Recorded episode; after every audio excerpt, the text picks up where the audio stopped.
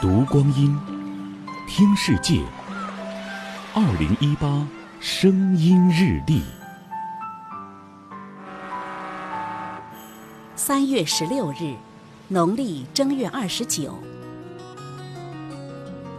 一九九五年的三月十六日，刘海粟美术馆正式开馆。刘海粟一生时上黄山，与黄山亦师亦友。美术馆的设计也就取自黄山云海山石的立意，气势磅礴，行云流水。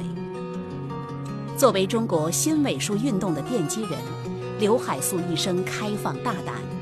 他十四岁开设学堂教授美术，两年后在上海创办了中国第一所美术专门学校，也就是后来的上海美专。作为倡导人体模特第一人。刘海粟的大胆与反叛表现得淋漓尽致。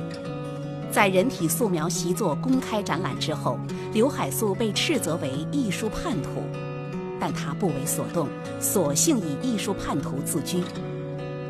抗战时期，刘海粟以笔为矛，卖画募款，支持抗战。正如中央美院教授沈大珍所言：“艺术成就的背后是高尚的情感。”他的布局很好，都很有气势。而这个艺术技巧和艺术语言的后面，是他很真实的感情，是他的胸怀。二零一八，声音日历，关注阿基米德声音日历社区，聆听更多岁月流声。